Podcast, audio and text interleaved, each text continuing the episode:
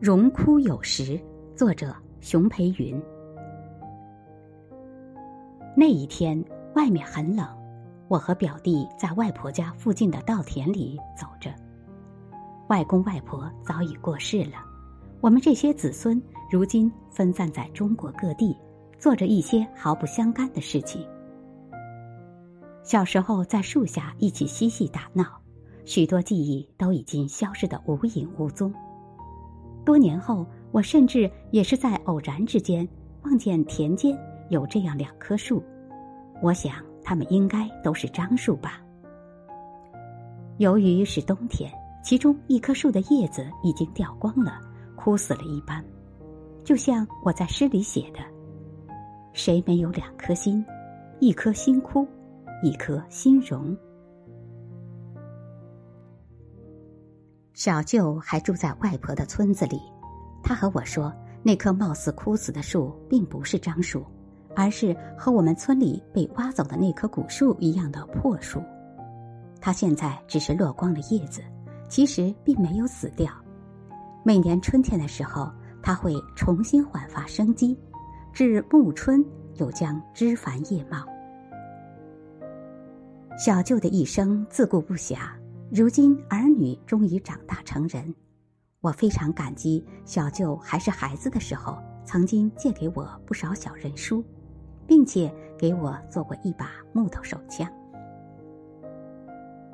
后来我上了大学，在书里遇到另一位舅舅，那是小说《约翰克里斯多夫》里的高托弗列特。高托弗列特是个货郎，走南闯北，没多少文化。但他却是克里斯多夫的人生向导。他不仅告诉克里斯多夫作曲时要有真诚的态度，而且要对人生保持克制与耐心。有一次，二人在冰天雪地的户外聊天，克里斯多夫急急地说：“舅舅，怎么办呢？我有志愿，我奋斗，可是过了一年，仍旧跟以前一样。不。”连守住原位也办不到，我退步了，我没有出息，没有出息，我把自己的生命蹉跎了，许的愿都没做到。